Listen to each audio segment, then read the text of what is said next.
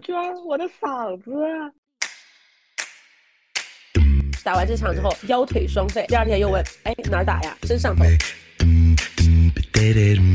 你把整个事情本末倒置到女性打飞盘就是为了来吸引男性，那我觉得这个是，嗯，就是就是很就是呃就啊我直说了很男权的一种表达。放更多人有更多包容的心态去看待飞盘，不要通过一些局部的点就是定义飞盘员或定义飞盘。Hello，大家好，我是 Connie，我是 Zoe，我们是佛寺佛寺，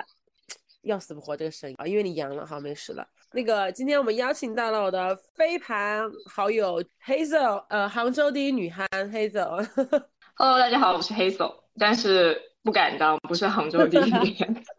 对，戏称啊，可以的。但是确实实力不错啊。为什么我们今天呃，刚刚大家可能听到说我们说了一个词叫憨，什么是憨？憨不是憨憨，是飞盘里面的一个专业术语，叫 handler，是飞盘里面负责推盘的掌盘手。所以我们今天要聊的话题，大家大概也猜到，我们要聊飞盘，而且我们都是女生，所以我们今天要聊的话题叫飞盘员。飞盘员这个之前也听了很多，但都是负面的消息，是不是？尤其是之前康妮还给我发过一个截图。说在北京有一个高端相亲局，里面有很多的飞盘员，说的就是很多女生对男生要求就是要一定要有钱，是有一个固定资产的，是吧？好像是一千万之类的。对。然后对于女生的要求就是漂亮年轻，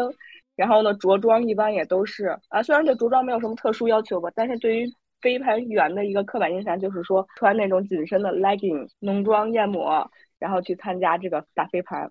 你看你就不懂了吧？后来细化出来，一定要穿 Lululemon 哦，这么贵的裤子啊！啊，是的呢。但是我们今天为什么我说我们今天要聊飞盘员，甚至我准备说我们就是飞盘员，员是那个被污名化的那个员哈，就是因为我觉得这个词其实是对飞盘女运动员或者说玩飞盘的女生的一种非常污名化的一种表达。因为我用我实话说啊，就是我是一个外表。负担很重的人，就是我昨天在打飞盘，然后摔了，第一反应是也第一反应还是把衣服什么的裤子整理好，然后再开始觉得哎好痛啊。就是呃女生进行任何活动，她其实都是会注重外表的，这个是整个社会加在女性身上一个就是无处不在的一种凝视，这个不是飞盘带给她的，也不是女性自己找的。我挺同意康妮的这个说法，就我觉得会说飞盘员的人，基本上就是对飞盘并不了解的人才会这样去说。因为着装好不好看，其实是你个人的一个选择，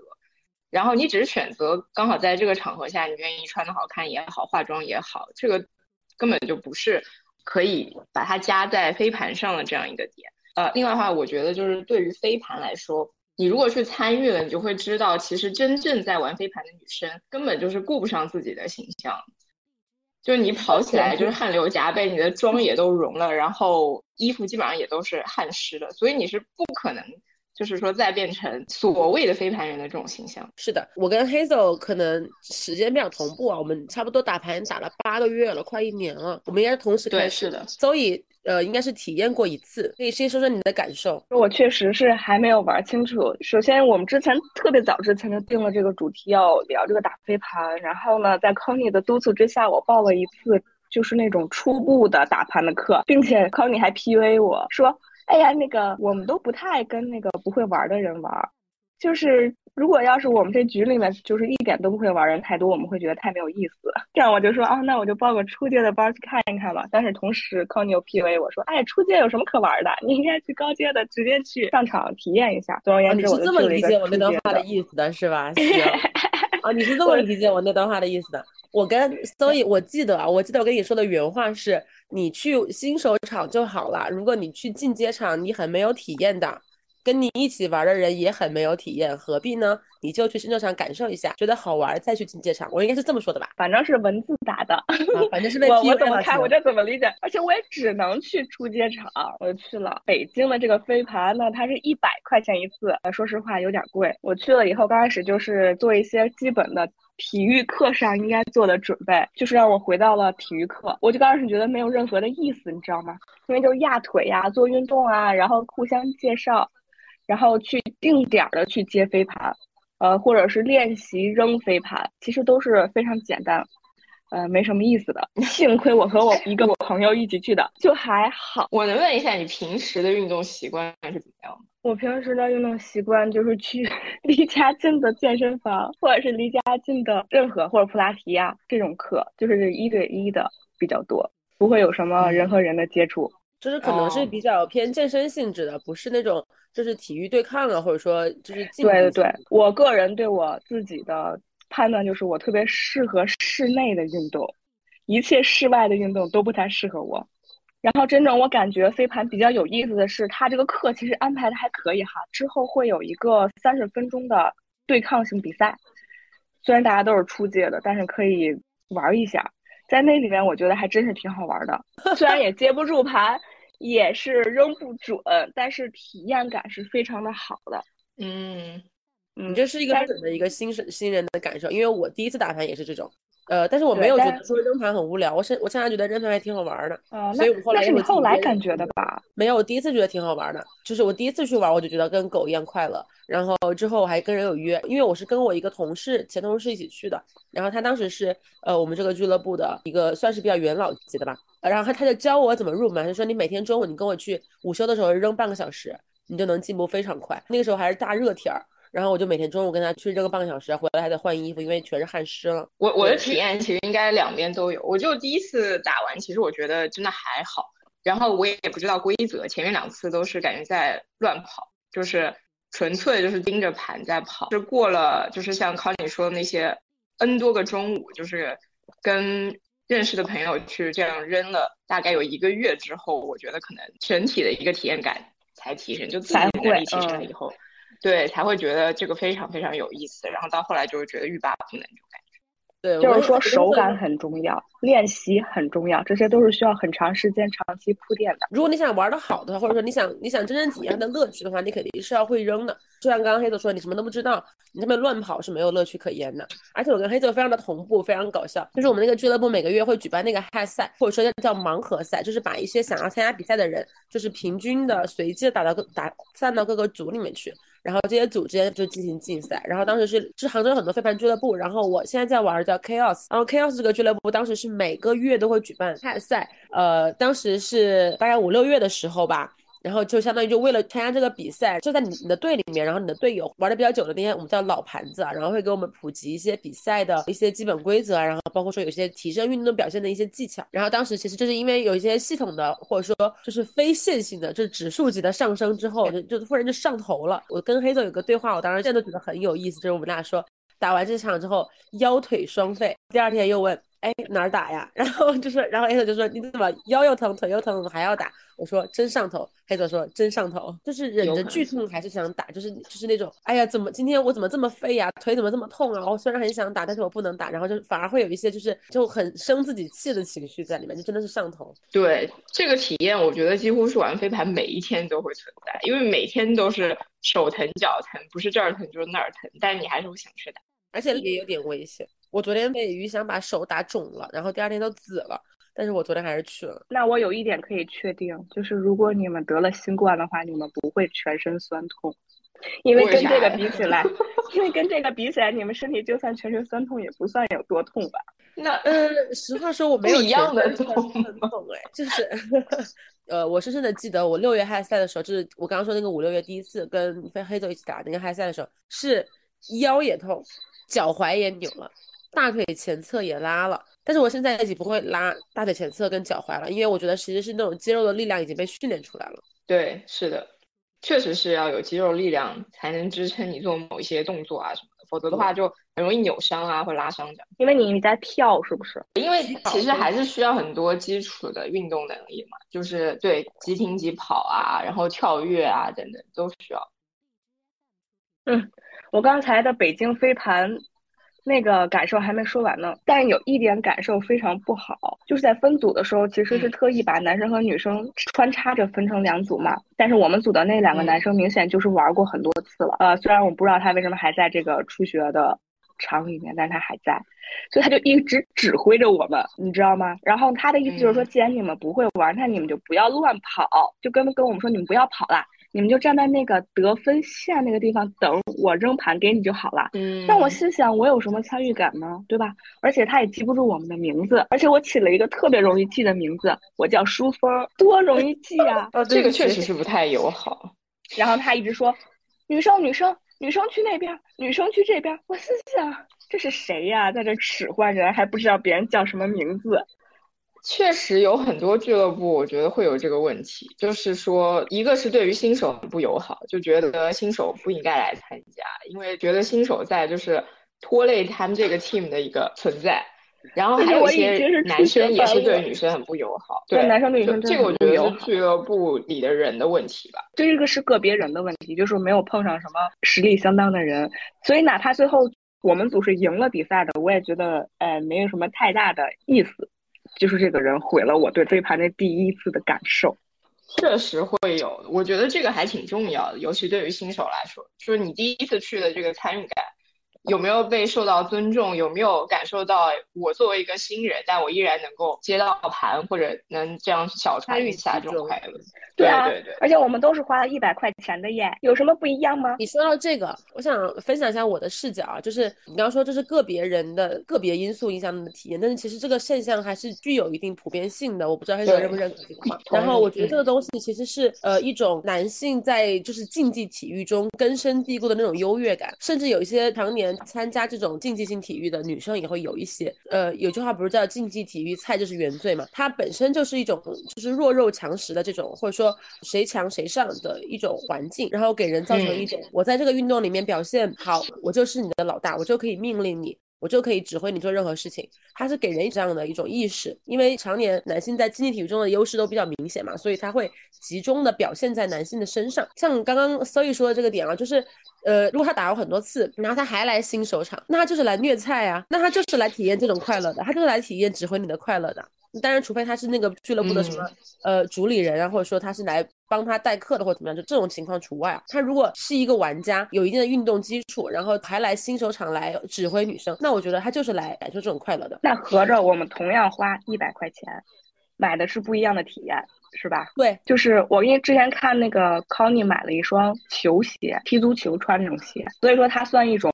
呃，你入门一段时间以后，然后比较资深的人会。会买的东西嘛？那个人就穿这种鞋哦，所以他肯定是已经有一段时间了，很资深了。真的过来虐我们这些菜狗，哎，客观来讲，就是男性确实在运动方面的优势会大一点，然后老盘子也确实经验会更多。如果说遇到新手，他确实体验感会比较差。但是我觉得你本着飞盘精神也好，还是说对于新手友好的态度来说，其实在这个过程当中，其实就应该是更加包容，更加。呃，让更多人体会到飞盘的快乐，然后他们成长起来，对你来说也是一种快乐。就我觉得很多人还是缺乏这样子的想法，所以在这个过程当中就会抱着一种我就是要赢，这个是一个竞技比赛。我就是想要打得更好，体体现我的这种能力的这种心态在玩，就会出现你刚才说的这种问题。所以飞盘精神是什么？怎么说？我现在我现在总结下来哦，飞盘精神其实就是一种就是很体面的成年人的形式的方式。我实话实说，呃，因为我们刚刚讲到竞技体育，它是菜就是原罪的这样的一种呃世界观或者说这什么宗旨大纲嘛。但是我觉得飞盘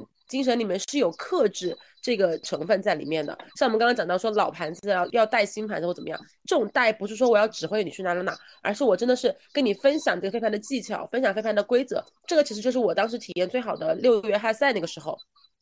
就是我当时觉得体体验非常的好，因为我们当时那个组确实有一些非常有精神的老盘子。然后我当时觉得，就是飞盘这个运动真的是让我感受到了一种很久没有感受到那种很体面的，它甚至有一点那种绅士的体育运动的感觉。但是因为玩这个东西的人多了，你知道，因为飞盘经历过一段就是急速上升，然后这个市场迅速膨胀的一个时期，然后就有点鱼龙混杂。有一些比如说打排球的，或者说呃踢足球的、打篮球的男生，他觉得自己有运动基础，然后打飞盘第一次他的运动表现很好，他就觉得说，哎。这个运动原来我也很上手很快啊，那我也来加入这个飞盘这个运动吧。但是其实他并没有完整的了解过飞盘到底什么是飞盘精神，什么是飞盘规则，甚至连飞盘规则都不清楚的一些人，他就加入了这个运动，然后导致呃，就是让有一些可能再晚一点加入的新人体验非常的差。我觉得这个是嗯，这个市场迅速膨胀就是的一些后果吧。没就想说一个点，就是之前有一个概括，就像你刚才说，飞盘精神其实体现在就飞盘它其实就是一个相对。呃，绅士的运动，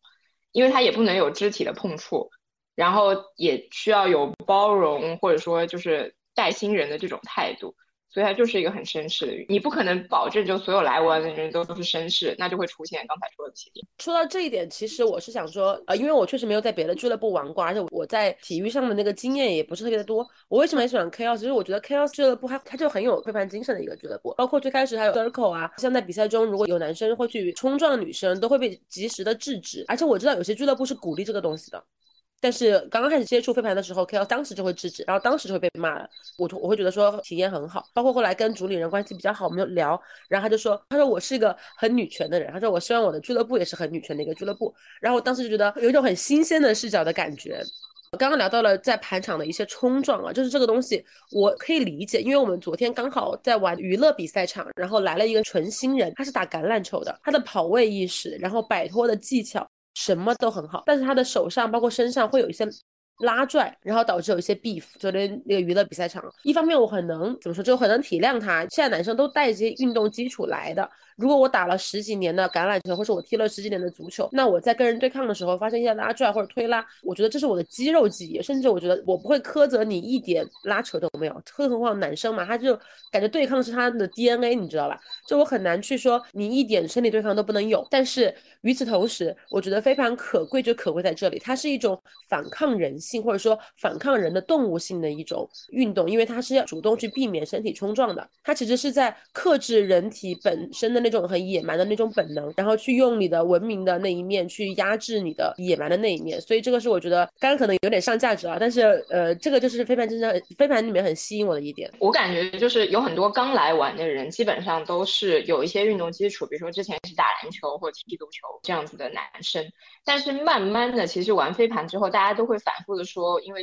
飞盘是一个没有肢体接触的运动。然后大家就会慢慢变得越来越文明，就是去避免掉这样子的点，所以我觉得还蛮好。是的，刚刚因为刚刚桑宇有在问啊，什么是飞盘精神？呃，就是飞盘精神，我之前看到过，我是在小红书看到的一句话，飞盘精神有很多，那他高度精炼了这个飞盘精神，叫冷静的头脑。豁达而有尊严的竞争，我觉得这个话真的是就是戳中我，他非常高度的精炼了飞盘里面所有什么避免身体碰撞，然后尊重规则，呃，就是身体力行的去执行这个规则，然后还有包括什么友好协商解决分歧啊，我觉得它都是一种对抗你的身体里面野蛮的本能的那种，就是自我约束的东西。所以我也我也很想给这句话加上一句前半段叫去权威化的运动，相信自我裁决，然后冷静的头脑，豁达而有尊严的竞争，因为飞盘里面是没有裁判的。当然，它成为一项体育比赛之后，必不可少需要裁判。但它本身这个运动是有益的，不需要裁判这个职位，而是相信运动员们本着尊重规则的精神，然后去友好协商，达到一个协商裁决的目的。所以它本身就是一种去权威化的运动，本身就是需要你自我去克制、自我去约束，然后自我去优化迭代的一个运动吧。这个其实是我我觉得非凡最吸引我的一个部分。嗯，确实没有裁判这个点还挺少见。现在大部分的团体运动都是有裁判啊，这样。这个其实跟它的规则是，就是尊重规则是相辅相成的。因为一项运动或者说游戏吧，都是会有规则的，有规则就会有人破坏规则，就这个时候就会有一些为了赢然后制造出来的那种，就是会有些 beef 吧。但是飞盘首先它要求你所有人自觉的尊重规则，然后才因为相信你会尊重规则，所以我不需要裁判。这个其实跟它的起源也很有关哦。对不起，我我说了啊，就是那个，就是这个东西，其实查查都知道。但是我哎，我我先说啊，就是这个飞盘起源其实是六七十年代，大家都知道六七十年代会有一个全球性的，也不能说全球吧，就呃其实是全球啊，就各大洲都涌现出了一些民众运动。然后当时美国其实就是有，大家都知道那个六七年代那个叫什么，就是那个反战啊，就是反反对越南战争啊。然后包括其实女权在那个时候也有也有一波就是大的活动潮，包括呃，因为我跟黑总聊过那个美国夫人。其实就是那个时候的事情。飞盘其实，在那个时候是比较盛行的，因为它其实是一种，在我看来比较自由主义的一种运动嘛。然后当时就说，我不需要有人来告诉我应该怎么做，我不需要有人来裁决，然后我们自己就是自己的主人。飞盘运动在那个时候大力的兴起了一段时间。然后这个就是因为我自己是六七十年代那个民运呃时代的呃一一个粉丝吧，因为我真的是很很喜欢当时百花齐放，然后大家都做自己的主人的那种氛围。吓我一跳，我以为你是六七十年代的人。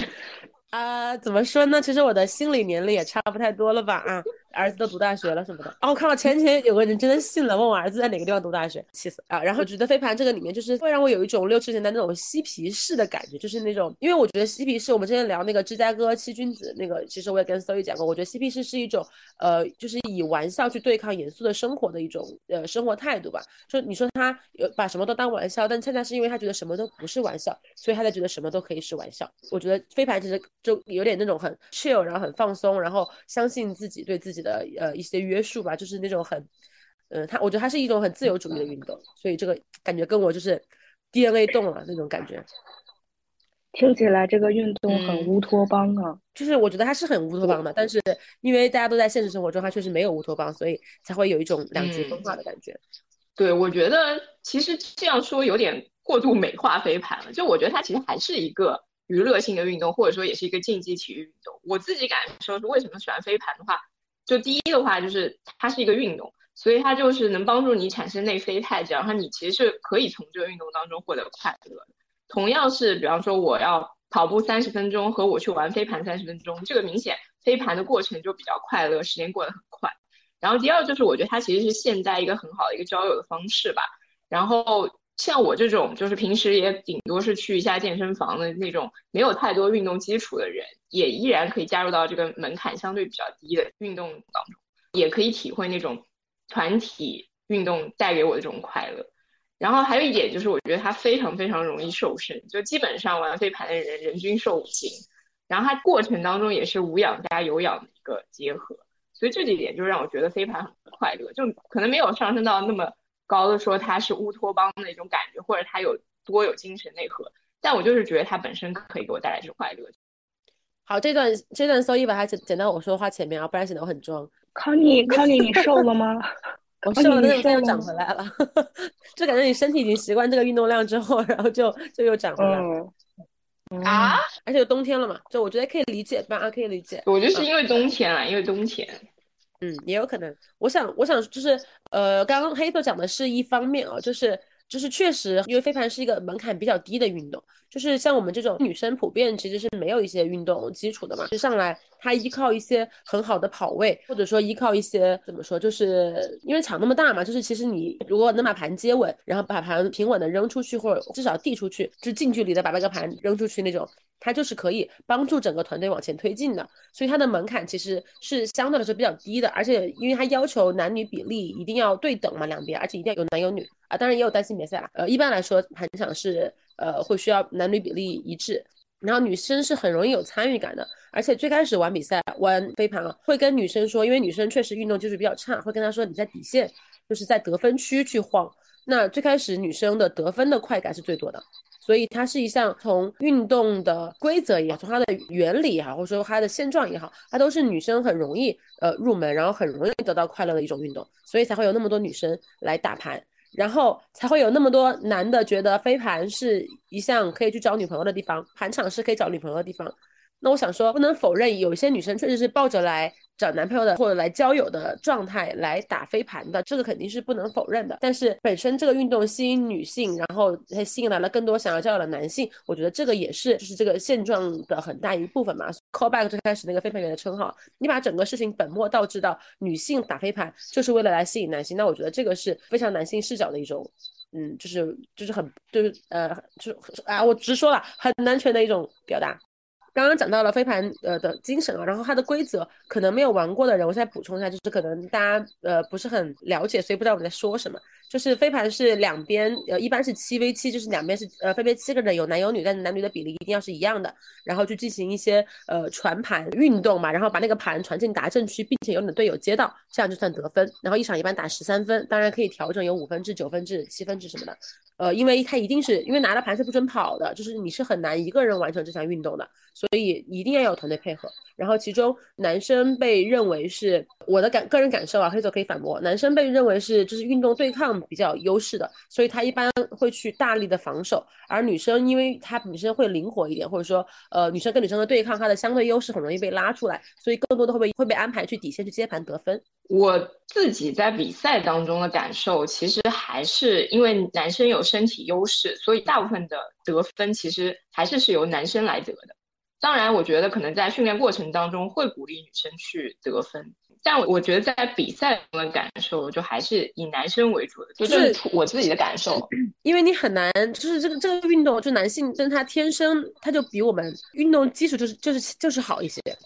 这个是你很难对去身体上的优势是不容否定的。对，就比如你现在随便拉一个男生，我觉得至少有百分之八十的概率他在玩篮球、足球或者或者排球，或者至少他有一些呃健身的基础。但是这个在女生都是很难想象的，就是百分之八十这个比例。基本上来盘场玩的男生都是打我认识的，大部分都打篮球的。然后会有一些踢足球的、女生，一般就包括我们三个人都是，我觉得我们三个人算是女生中有运动习惯的那部分了，还是就只是健身，没有团队的那种呃嗯竞技性的体育经验。对你从力量和速度来看，他肯定是占优势的。如果说像我们之前打那种单性别比赛的话，男生的这个传盘失误率也好啊，就得分的这个概率也好，其实都是优于女生的。就是如果纯单性别的话，那你们玩过纯女生的局吗？我没有玩过，我看过。嗯有玩过纯女生的。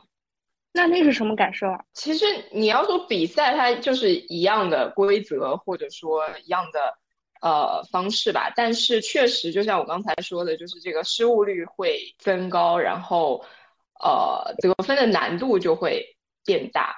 因为确实女生的身体素质等等会就是稍微弱一点吧。但这个只是纯就女生和呃男女混合的这种比赛这样去对比，这这个嗯我觉得很难做比较，就是流畅度会减弱，就是这种感觉。就失误会比较多。对对也不叫对，失误吧，就是因为怎么说，就是比如说我同样传一个烂盘，很离谱的盘，男生因为他运动表现好，他可以他救盘的那个概率会比女生高，这也是我们的女性视角之一，因为我们看到了女性在这个里面，她就是她就是弱势。所以说还是说男女一起打合打的，就是趣味性和观看性都更强一些，是吧？嗯，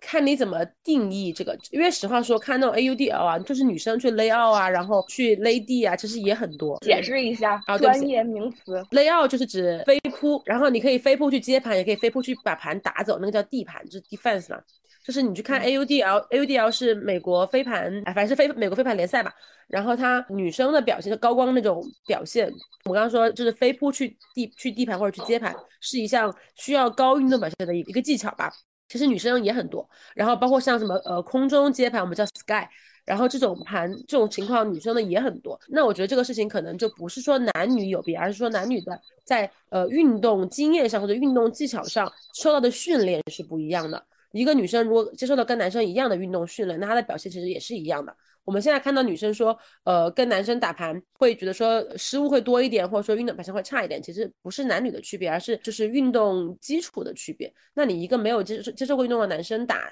跟女生没有什么就是特别大的区别吧，就只能说这个现状是这个样子那。我能说一下，就是对于这方面来讲，比如说我，我不是运动员，我是一个普通的人。我如果去打一个比较激烈的飞盘的话，其实我作为一个女生，我的顾虑其实很多。可能该扑的时候我不敢扑，该怎么样的时候不敢，就是不敢。常年对对于我的赋予一些呃所谓的安全隐患的考虑，这很正常这种吧？很对，正男的会常。糙一点嘛。就是你出于你本身的人性的对自己的保护也是非常正常。很多男生也是不敢的，就是我觉得这个跟男女关系不大，而是在于你在过去的运动经验中有没有类似的训练，或者有没有类似的经历。因为十号说，一开始我也是不敢勒的，呃，当然我的勒不是那种整个胸膛着地的那种勒法，就是我是那种就是会会卸力然后滚走的那种勒法。我最开始也是不敢的，就是看到那个我就觉得很恐怖。但是我自从有一次，嗯，可能耳濡目染之后，就是肌肉或者 DNA 记住了，然后我就我就勒了一次之后，然后后来觉得，哎，不就勒一勒嘛，没有关系的，就是哦勒也变成了我的一就是一一项在运动中的技巧的选择吧。技能就在此之前我是完全没有这个选项，但其实是都是你学习的慢慢的一个过程嘛，对吧？是的，就是这就是我为什么说，就是如果说你一个女生跟男生经历了一样的运动训练的话，那她她的表现也不会差到哪里去。男女的根本的区别很很可能身体素质是一方面，但是更大的其实是他过去的一些就是训练和经验。对，OK，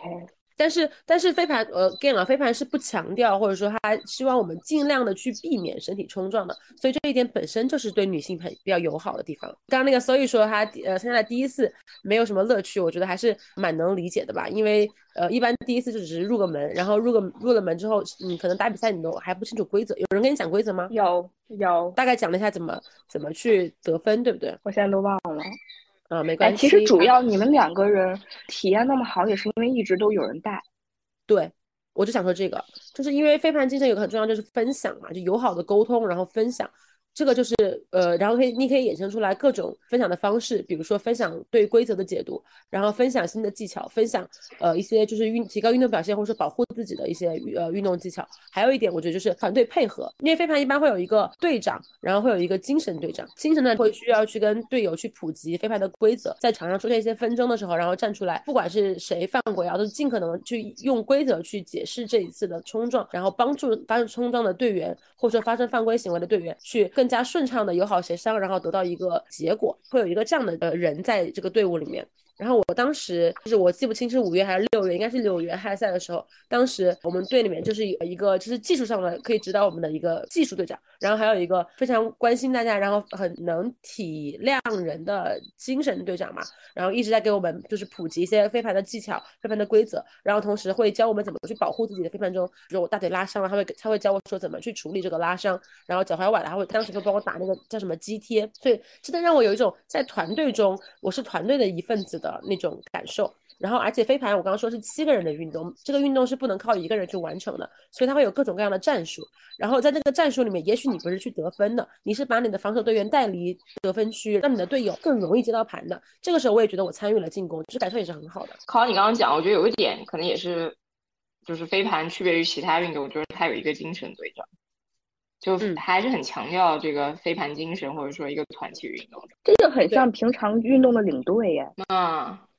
领平时平常运动的领队是是个什么？他也是去去负责鼓励大家正义的嘛？哦，对啊，领队解决生活上的某些问题。对对对对，关怀呀，给予你们关怀，挺好的。我之前开玩笑，我说我说我是呃飞盘鼓励师。然后，然后他们说：“说那你不就是精神队长吗？” 我说：“啊，是这样吗？哦，这样吗？哦，我我就突然 get 到了精神队长到底是干嘛的，就是类似于程序员鼓励师的那种。程序员鼓励师，非凡人鼓励师。你没有发现我在场边，就是我是喊的那个，就 nice try，那个喊的声音最大的那个嘛，也不是最大吧，可能还有人声音比我大一点。但是我是呃，我是因为我自己就受到了这种氛围的鼓励，所以我想把这个氛围传递下去。像有的时候有点冷场，或者说场面有点焦灼的时候，我都会主动站出来，然后去去，比如说我可能不会帮他们去。Argue 这个争议的结果，他怎么会说友好沟通，友好沟通，大家好好说。因为我受到了这个氛围的呃一些温暖嘛，所以我想把这个温暖的氛围再传递下去。对，尤其是对新人来说，有的时候你已经很奋力去接某台，然后没有接到，大家还是会对你说 nice try，就这种感觉是很好的。嗯，就可能别人看到了你的努力，即使这个结果可能并不是很理想，所以我觉得尤其是对新人来说，就可能。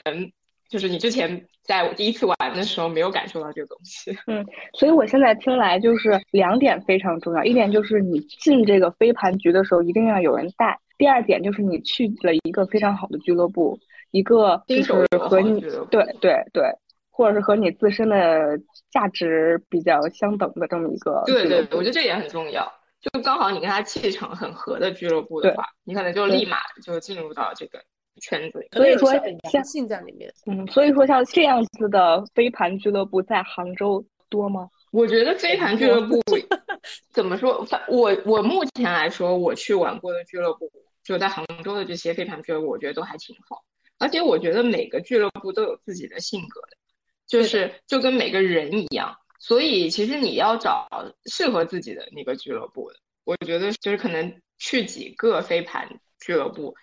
然后你可能会有不一样的体验。确实，就是像飞盘圈或者说飞盘俱乐部，它本身本质还是人嘛，所以这个人怎么样，跟你契不契合，其实就就决定了你的飞盘体验好不好，或者说你的就是就特别是入门的时候，会觉得你会觉得飞盘就会你会觉得飞盘也带着这个人的性格，然后你就会决定这个运动适不适合你。但其实很多时候是人的问题。我之前去广州，也就是呃打过那个荔枝啊，我也直说，荔枝我当时去的是新人场，因为还有个朋友。然后他，然后那个场是会让我觉得说相对来说专业一点，就是呃，比如就是他会教很多，呃，因为是入门嘛，然后他会教很多，然后让你练一会儿，然后再教一会儿，然后再练一会儿。就是对我来说，我觉得他的教学时间可能会稍微有点多，然后包括最后的呃比赛也会让我觉得组织的有点乱，然后同时他经常都会打断你，然后跟你去讲这些规则什么的。那我觉得可能跟 Chaos 比起来，它会更偏教学型，或者说更像个嗯，真的是新手入门培训基地的那种感觉。当然也可能是我参加那一场老师不一样，或者教练不一样，风格也会很不一样的。呃，我在杭州在另外一个俱乐部上过新手课，然后让我觉得气氛有点压抑，就是而且会被教练骂，就真的是被骂，就是会说说你跑的什么东西，什么什么之类的，就让我觉得体验确实不是很好。尤尤其是我因为刚去 KOS，我觉得它的氛围很好的情况下，然后就会让我觉得其他俱乐部怎么是是这样的氛围啊？然后包括后来呃去的场次，或者说当然自己也叫会玩了一些之后，再参加过其他俱乐部，然后我又反过来觉得，嗯，好像也还可以。所以其实我觉得这个市场既然想要做大，如果要把它细分下来，其实有很多可以做的，比如说呃新手纯新手场应该怎么去组织，然后让人迅速的去进入这项运动，或者说对这个运动有感兴趣或者上头。然后你次新手，或者说我们跳绳有巩固场嘛，就是你把你的技巧巩固下来，应该怎么去教，教哪些技巧，然后让这个人有一个系统性的提升。然后等你提升好了之后，怎么去带进阶场，或者说呃之后的高手场或者比赛场？我觉得这个市场做大了之后，需要有一些专业的人去进行一些更细分的呃一些工作吧。我觉得这个也是这个飞盘圈子迅速膨胀之后，反过来在想，就是当时没有做好的地方。嗯，我觉得也挺正常吧。一个市场它要发展起来，一定会经历。这种过程确实，现在其实很多俱乐部它都是方向不太一样吧。有的俱乐部可能就是纯组织场子等等，但有的俱乐部可能还是以教学为主。比如说我自己所在的那个莫名其妙的话，我们就是还是以组场子为主。然后他非常就是新手友好嘛，就是如果不是因为这个俱乐部的话，我觉得我也不可能打那么久的盘。另外我也去过挺多别的俱乐部，像大白呀，还有像那个残人甲，就是我觉得他们都是以教学为主的，它就非常细分，就是你有新手，然后可能有进阶版。还有一些就是说纯竞技的比赛等等，那包括 Chaos 也是，就我觉得 Chaos 在用户粘度方面做的就挺不错的。就每一个俱乐部它其实主打的方向都不太一样，而且这个随着这个运动就是慢慢普及的话，它肯定会做市场细分的。就是尤其是很多人就觉得，哎，这个好像新兴了，那我也要去分一杯羹，这样去做。其实到现在，你已经要去切一个细分市场，否则你根本也做不起来，赚不到钱啊。聊到赚钱的话题了哈，我还没有涉及到这个赚钱的话题。那我觉得赚钱肯定是新人最赚钱啊。就是如果说纯商业的话，就是最能赚钱的部分，应该是就是找一些比较好看的场子。然后大家可以拍拍照，然后又可以传播出去，然后一场稍微稍微贵一点。昨天因为正好在聊到，我不是说在吹我的俱乐部的意思啊，就是我们昨昨天跟茶总一个朋友应该认识啊，就是我们在聊的时候，他说他这个星期每天都去打飞盘，已经花了小一千了，就加上邮费啊什么的。嗯，说开飞盘看起来不花钱，但其实还挺花的。他说 KOS 一场收五十，其他俱乐部都是七十七、八十八，还有九十九的。他说好贵呀，玩一玩一个星期要花小一千啊。当然一个星期每天都打，每天都做一个事情，肯定也是花钱。但是会让人觉得说，不同的俱乐部，一个是定位确实不一样，然后再一个是像这种就是组场子的方式啊，可能会怎么说，就是偶然性会大一点啊。当然我不是莫名其妙，因为莫名其妙自己也是有竞技队的嘛。就是如果说一些新人就是只是想要找一个场子，然后体验一下，这种方式应该是从商业化来说来钱最快的，因为你只要掌握到了流量，你就有源源不断的人来。比如说你会去做一些商业化或者说传播上的东西，但是你真正想要，如果你真的想把这个俱乐部运营好，或者说你想让它这个用户更加良性的去发展的话，其实它需要去专思考或者说专业呃细分东西还挺多的。就是就我自己跟很多组织飞盘俱乐部或者说组织飞盘比赛的人的聊下来，就是目前来说纯组场子去赚钱，其实难度是很大的。因为就是人气已经相对饱和了，就现在基本上赚钱的方式都是组比赛，组不管是三 v 三也好，或者是海赛也好等等，就这个方式反而是相对能赚到钱的。嗯，因为现在大部分我不知道北京怎么样，反正杭州盘圈其实确实是以相对来说比较饱和的，纯新人其实已经很少了。嗯，对。已经过了那个大家都想来体验一下的那个阶段了。夏天的时候应该是最火的那个时候，杭州到处都是然后到处都是拍照的。然后当时也是飞盘员这个名字被叫的最响的时候。飞盘是从今年开始彻底流行起来的。去年吧，我觉得去年应该最开始是在北京、上海这样子。北京吗？有北京吗？至少是有上海吧。嗯，上海应该是。而且目前来说，一些比较好的竞技队也都是在上海。嗯，确实，还有成都啊，看来还是年轻人多的地方，飞盘比较受欢迎。但是所以所以作为北京飞盘员啊，北京的那个玩家，还也是受到我的，就是看到我的在玩飞盘，然后他才去他才去玩。但其实那个时候北京，呃，有北京其实有一些老的飞盘俱乐部的，但是可能是社会化做的不是很好，或者他们不是很想社会化吧。因为这个运动本身是美国人就是先玩的，所以美国人多的地方，其实他会会入门的早一点。北京那什么老大哥那个俱乐部也很老了啊，嗯，明白。就相当于是自己自己玩自己的，对。而且我我前几天就是飞盘飞盘刚火的时候，不是会有些就是朋友圈的转文，然后其实是有一些呃六七十年代或者七八十年代一些老太太大妈在广场上扔飞盘的那种照片出来，你不知道你有没有看到？那个时候的老太太还是现在是老太太了？那个时候老太太之后，就是美国刚兴起的这个运动的时候，其实很快也传到中国了，但是可能就是因为整个呃社会环境嘛，然后没有传播开来。然后现在因为上海、北京或者说成都有外国人偏多一点，所以它也是可能会发展的好一点。因为这个运动归根结底必须要承认，最开始国人带进来，然后美国人开始去玩的。你还没来之前，我还和黑总聊了一下。就是因为之前去留学嘛，我们那个呃学校那边是属于那种养老环境非常的好哈，所以那里面的人都过得非常的悠闲。我就老看见几个人年轻人在草地上扔这个飞盘。当时我对这个飞盘肤浅的了解就是人和狗玩的，然后我就说，哎，这两个人在这玩什么呢？而且玩的相当的悠闲，就是我扔给你，然后呢对面的人接到盘以后再平静的扔回来，然后就这样一直玩。啊，当时我就感觉很不解。然后黑泽说：“其实那个就是在练习练习打飞盘，对，练参加比赛接盘。好，回到我们刚刚说，就是你。”在想要把这个运动玩好，一些基础的表现是必须要有的，不然你就很没有体验嘛。回到我跟黑泽说的那个，就是你去新球场，你的体验会好一点，因为大家水平都差不多。你如果去一个竞技场，然后所有人扔盘就指哪打哪，然后只有你在那里接不住盘，然后盘一扔往外飞，你的体你自己的体验是不好的嘛。所以想要好好去玩这个这个运动，其实有些基本功还是要自己去练的。不是在场上那五分钟就可以你就可以练好的，所以刚刚玩飞盘的时候，我们会比如说，呃，这个星期四我我去报了一场飞盘的活动，然后在那个之前，我会每天，比如嗯，当时因为比较上头啊，可能会拿出一个半小时到两个小时的时间，然后找人在楼下，就是就随便找块空地，然后扔一扔，然后这样保持就是锻炼一个手感和一些基础的呃传盘的一些动作吧什么的。对，嗯嗯，好，那黑走在纽约或者说加州，因为他现在在在美国啊，就是有没有接触到一些美国的飞盘队或者说玩飞盘的朋友，有没有什么不一样的感受？嗯，对，之前的话在纽约的时候，那个时候十月份的时候，纽约还不是特别冷，有在周末的时候去和纽约的一些朋友玩一下飞盘，然后我自己的感受就是，因为这边的话土地资源相对。丰富一点，就是草坪那些多一点，基本上就是有一个公园这样子，大家就可以组一个局这样去玩。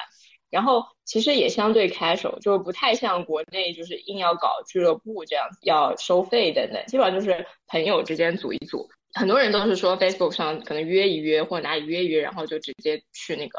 草地上，然后就可以玩了，也不会要求特别严格，就是说一定要这条是 N 送线啊，或者什么，就是大致上这样，基本上就很 casual 的一个心态。在玩，然后我觉得对于纽约来说，就这种，呃，比较快节奏、压力比较大的城市，这个运动是很合适的，因为它反正门槛也挺低的，就大家随便玩一下。然后另外我觉得就是。在玩飞盘的人里面，还是以亚洲人偏多，因为确实他对对这个身体素质的要求没有那么高。但是在美国来说，其实还是更多的人喜欢玩橄榄球一点。对，而且在美国的话，就是这个飞盘的热度，我感觉也已经过了。就是说，还是真正喜欢飞盘的人可能留下来再玩。另外，我也去看了他们的那个大学生联赛，呃，就就是。常青藤的很多学校就会组这样子的大学生联赛，然后我感觉的话，大概竞技队里面有一半都是亚洲人，他们的水平其实跟我们这边有一些比较好的俱乐部也是差不多的，场地依然也是很随意，就是找一个公园，有很大的草坪，就是随意的滑一下就可以进行比赛，没有说要求特别高，要这个草地特别平，要怎么样，没有那么多要求，还是比较随意的。他们也有失误，甚至我觉得他们有的时候对于一些动作等等的要求还没有我们平时训练的高，就只要能玩能打就可以。所以我觉得整体给我的一个感受就是相对来说比较随意，对对，很 chill，就是很 chill，然后也是对身体素质要求没有那么高的运动，就亚洲人参与度是非常高的。这个亚洲人参与度非常高，就是跟女生参与度很高，其实是一个道理。对 对对，看来卷还是亚洲卷，这个这。这一一传到中国，这么卷。确实，我因为我自己本身也是在就是 chaos 的那个竞技队里啊，就是我有时候觉得，一方面哦，因为杭州现在很多俱乐部真打得很好了，然后你不去跟他们去卷这个东西，你可能就就打不赢。那你如果飞盘你一直输一直输，其实没有乐趣可言了嘛。实话实说啊，就是因为人肯定不想一直输的。但是但是如果你要去呃卷的话，因为我们都是啊三十岁的啊成年人社会人了啊，确实一些工作的啊一些客观条件不允许我们像就是年轻人、大学生或者说那些自由工作者他们的训练的时间一样多。而且你真的想要提高运动表现，你不是说光练飞盘就可以，你还要去练健身，你还要去提高那个肌肉的一些力量，就是它是一个很系统的一个体育运动。然后这让我最近有一种呃很纠结、很拉扯的感觉。一方面我又很想打好，一方面我又觉得我干嘛打那么好，我开心不就好了吗？但你打不好，你又不开心。哎，对，是的呢，就是一种突然发现这也是一种内耗哈。哎呀，你不就这么？但我觉得这个东西是你做任何事情其实都会遇到这样子的问题。对，嗯，确实。这确实，嗯，我知道所以想说什么。所以说，不是飞盘让我内耗，而是我这个人就是个内耗的人。嗯，纠结，没错。OK，那我们飞盘反正也打了这么久了，我们可以呃聊一下，说就我们看看期待未来的飞盘。呃，我我觉得反正至少我跟黑总还是期还是希望飞盘能够继续。在中国发展下去，因为现在其实已经有些城市联赛出来了嘛，已经相对来说会比较比以前打野盘的情况会稍微正规一点，或者说至少说这个市场有一定基础，才会有商业的玩家进来想要去组这个比赛。那可以聊一下对未来盘圈的一些希望吧。嗯，我觉得还是希望它更包容吧，就是不管是对于新手也好，对于老盘子也好，其实都希望有他们可以去玩的这样的空间或者场所，然后。呃，类似于说，我可能只想打个野盘，或我我想做竞技队，就是每一个你想要去走的这个类目或者这一条领域，都有你去发挥的空间。这个是我希望后面飞盘能够做到。但我觉得这个可能就是说，是要整个市场，甚至可能政策或者什么，这个我不知道。但是就是需要各方的这样子的支持吧。呃，其实我我跟黑色想法也是一样，就我也希望。呃，就是他能够，就是因为实话说，我觉得现在啊，至少我自己的感受上来说，呃，会有一点，因为到处都在做，都在做对抗赛，四 v 四、三 v 三，然后让我有一种新人，我不知道还有没有，如果还有新人的话，我会觉得我没有没有一个地方可以去，会我会有一种这种感觉，就是也可能是我不知道，反正我自己的感受是这样，但是有可能因为我不是新人，所以我找不到这些途径。我也是希望这个市场做起来了之后，然后它能有更科学或者说更专业的一些细分的方式。就是它能够让，嗯嗯，像黑豆说的，各个各各种阶段的人有地方可以去，然后像比赛比赛，像野打野场的野场。然后另一方面，我还希望我们的基础建设能跟上，因为实话说啊，飞盘员一开始就是这个词为什么那么火，会那么出圈，甚嚣尘上。一方面是呃，就是我刚刚说的男性的凝视；一方面是有些女性确实是呃，她就想拍照片，但是我我觉得这是无可厚非的事情，我也想拍好看的照片。然后呃，另外一方面是。呃，有一些踢足球的人会有一些敌视，这个我觉得是很难被忽略的一种，呃，一一一股力量吧。因为本身中国的足球场就很少，我们之前说男足为什么踢不好的时候，就是就有说，例子我不记得具体数据了，比如说日本的什么人均的那个呃足球场是什么三三十平方米之类的，然后中国好像只有人均一点二平方米。就是它是一个几十对个位数的这样的一个比例，就是中国人能分到的足球场本身，它的那个运动设施本身就已经很小了，然后现在还要被飞盘挤占一部分，所以就会有一些飞盘踢足球的人就会来说，哎，你们打什么飞盘啊？就是呃，就是女生来拍照什么之类的。我这个我是亲耳听到过的。之前我们打六月嗨赛的时候，然后我们租租了场地，然后去训练嘛，然后前一场就有足球，然后时间已经要到了，他们就不走。然后我们就在说说，哎，哥们儿，那个时间到了，他们，然后他们就根本都不理我们，你知道吧？然后最后拖了五分钟之后，他们终于下来了，然后就说，哎呦，这个是那个什么，哎呦，飞盘是不是啊？哎呦，这么多女生一看就是飞盘了，就是会讲这种话。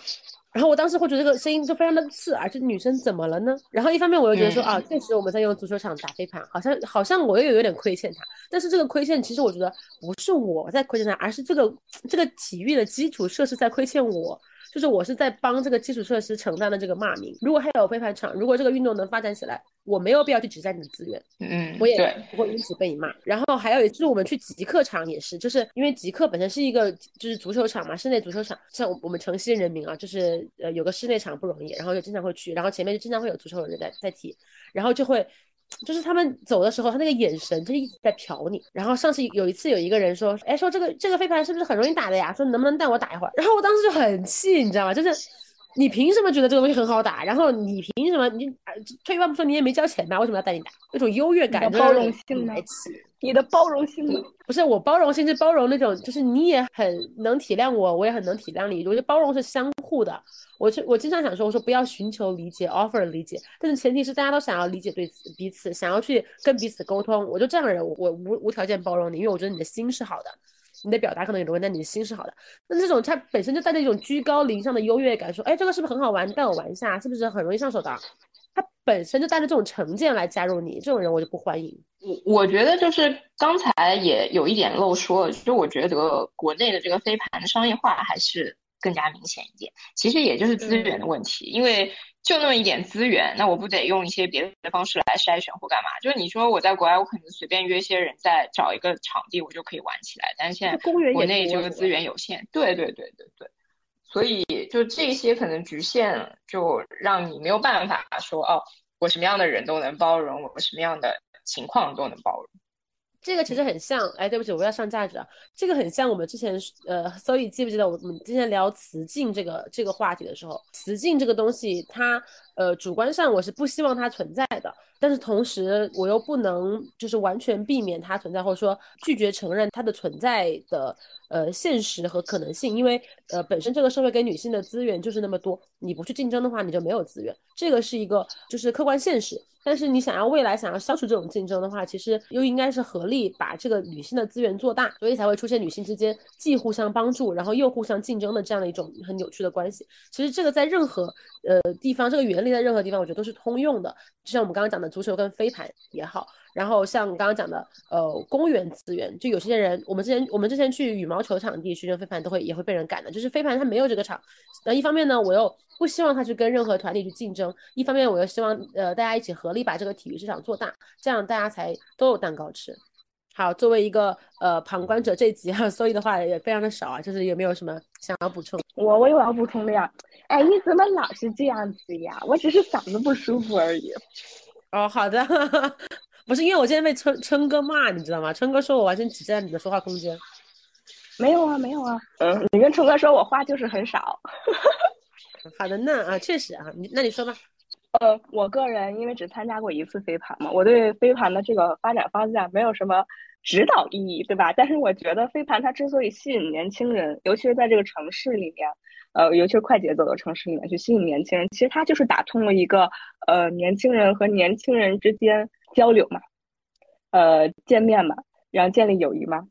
打破了这个之前的那堵墙。之前都是只在网络上，或者是只有工作这样的，尤其是帮助了，比如说你不是扎根在整个城市，你只是来这里打工，嗯，在这里帮助了这些人建立了很多额外的友情、战友情。你们毕竟一起打过比赛，然后呢，一起锻炼过，一起互相帮助过。我觉得这个是非常吸引年轻人的一个呃方向吧。所以我觉得这个人就是群体动物，他想要活对对，但是在之前很长的一段时间里，因为疫情的原因，或者是呃工作非常忙碌的这些问题，大家可能都是只是在线上啊，或者是过着那种孤独的人生，你知道？所以我觉得这个游戏，这个这个运动就是很好的，这个这个运动把大众都可以呃拉到一起，然后是。去线下的见一些人，呃，当然，如果真的在这里面谈恋爱，我觉得也是非常浪漫的，呃，总比你在网上左滑右滑，然后见一个不认识的人，然后去聊天要好很多吧？因为毕竟你有一个场所去，你们都是喜欢运动的，然后达成一些共识。你看，你要是喜欢飞盘，可能你更有包容性，各种各样的一些一致性，会把人和人之间拉得很近。我觉得这就是呃，对于年轻人很好的一方面啊，这方面是一定要保留的，对不对？我想黑泽现在脸上的笑容应该跟我差不太多，就是这个不就是一个现在大力推倡全民运动的很好的方式吗？对吧？因为飞盘确实我我们肉眼可见、亲眼见证了很多队的产生，然后呃，然后我跟啊我说我自己的啊，我也是左滑右滑的用户啊，现在确确实觉得挺没意思的，没有飞盘没有飞盘有意思，就是我经历过一段就是好想约会，然后我就去滑，然后滑完之后发现还不如去打飞盘。但你飞盘不是爱情啊，是吧？你只是想参与竞技而已。但它同样分分泌多巴胺的方式啊。呃，对对对。啊，anyways 啊，就是呃，还是呃，希望呃盘圈越来越好，少一点 beef，多一些 peace。然后希望呃所有能呃玩飞盘的人都都能够去呃真正的去了解、接受，并且去贯彻、推广飞盘精神，这是一种。呃，去权威化的运动是一种相信自我裁决、冷静而克制的竞争。好，希望飞盘更多的被认可，是不是？啊，没有关系，我不需要你的认可，我自己认可就可以了，就是这样。突然上，突然戏精上身。我就是觉得，希望就是更多人有更多包容的心态去看待飞盘，然后不要通过一些局部的点，就是定义飞盘员或定义飞盘。嗯，就是说白了，希望大家能够抱抱着更宽容，然后想要去了解的态度去面对新兴的事物吧。嗯，对。